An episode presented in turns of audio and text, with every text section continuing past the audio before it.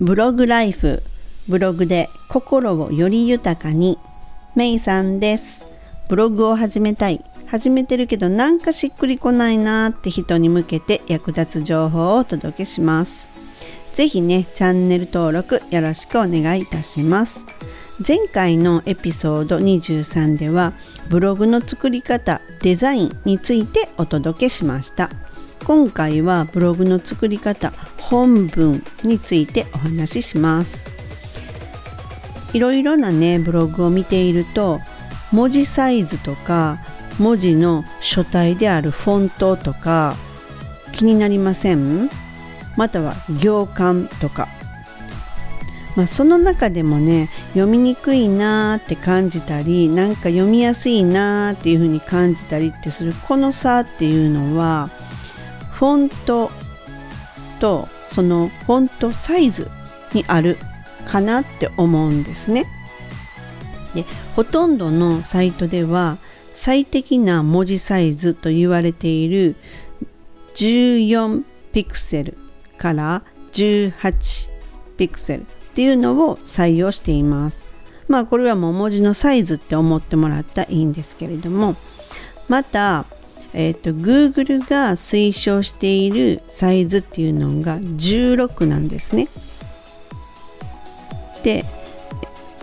と、なので16を使用するともうほぼ間違いないんですよ。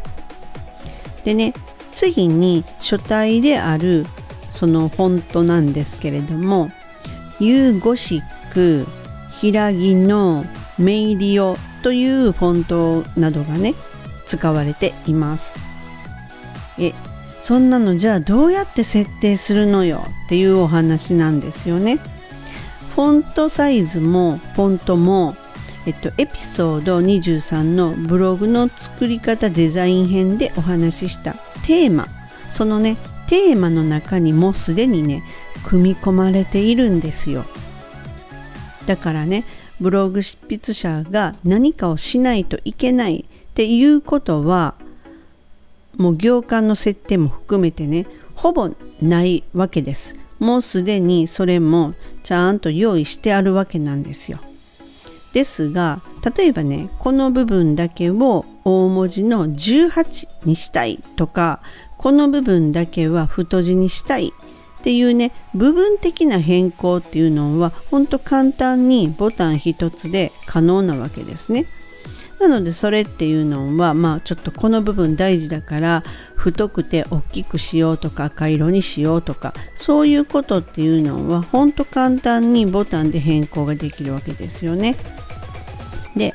このねテーマの中に組み組み込まれている設定が16であるっていうことはこの全体のね文字のサイズが16っていうふうになってるわけですよ。まあ、あの記事を書くところの話ですね。うんでですがこの全体的にね18にしたいっていうふうに思った場合例えばの話ですよあの全文を選択して18とかもしくは太字っていうのを選択すると可能なわけなんですよ。すると全部の文章を書いた文が全部18という16から18というふうに少し大きくなるわけですよね。でもこれをね毎回毎回するって非常に面倒だと思うんですね。でそこ修正した場合っていうのはまたそれで手間もかかるしっていうことが起きます。でねそんな場合に登場するのがカスタマイズっていうものなんですよ。で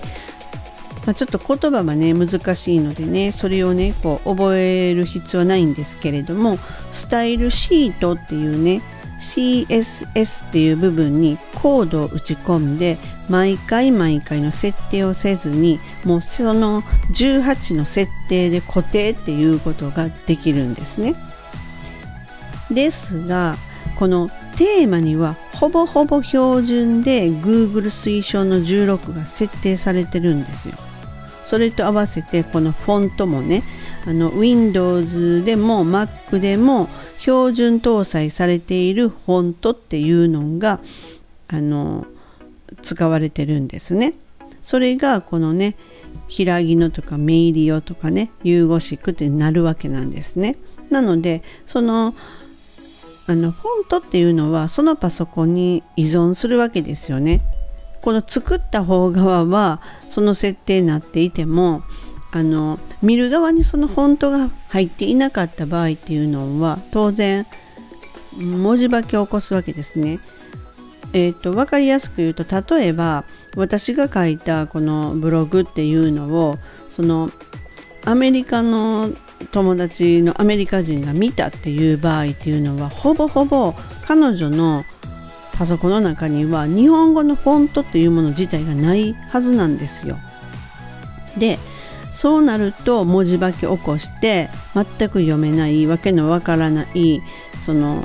記号みたいなのがねダーッと並んでるっていうふうなことが起きるわけなんですね。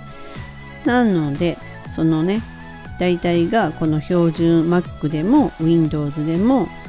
標準搭載されているフォントっていうのはテーマの中にもう組み込まれてるっていうのがまあ一般的なことになるわけですね。うん、で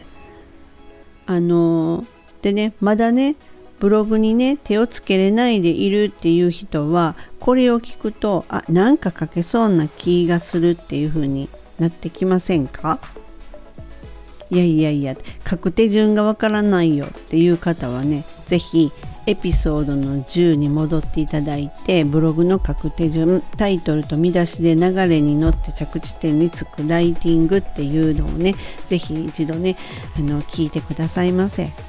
もっとね初期段階がそんなことよりもっと初期段階がわからないのよとかっていう方はね是非コメントくださいませ。私メイさんがお答えいたします。でね今回はこのブログの作り方のフォントと行間についてねお届けしました。でテーマを手に入れて是非ねあのご自身で一回ね書いてみてくださいね。するとああこういうことかっていうふうにそのあの大体こう感覚っていうのがつかめると思うんですよ。この分からないやったことがないからちょっとどうかなっていうふうに躊躇されるのであれば是非ね別に何って躊躇するものもないと思うんですよね。なので本当ブログ書きたいんだけどなっていうふうな気持ちがねおありの方はね是非この機会にあのまず書いてみてください。ね。きっとあこういうことかということがねお分かりいただけるかと思います。本日も最後までお聴きくださりありがとうございます。ではまたすぐお会いしましょう。めいさんでした。バイバイ。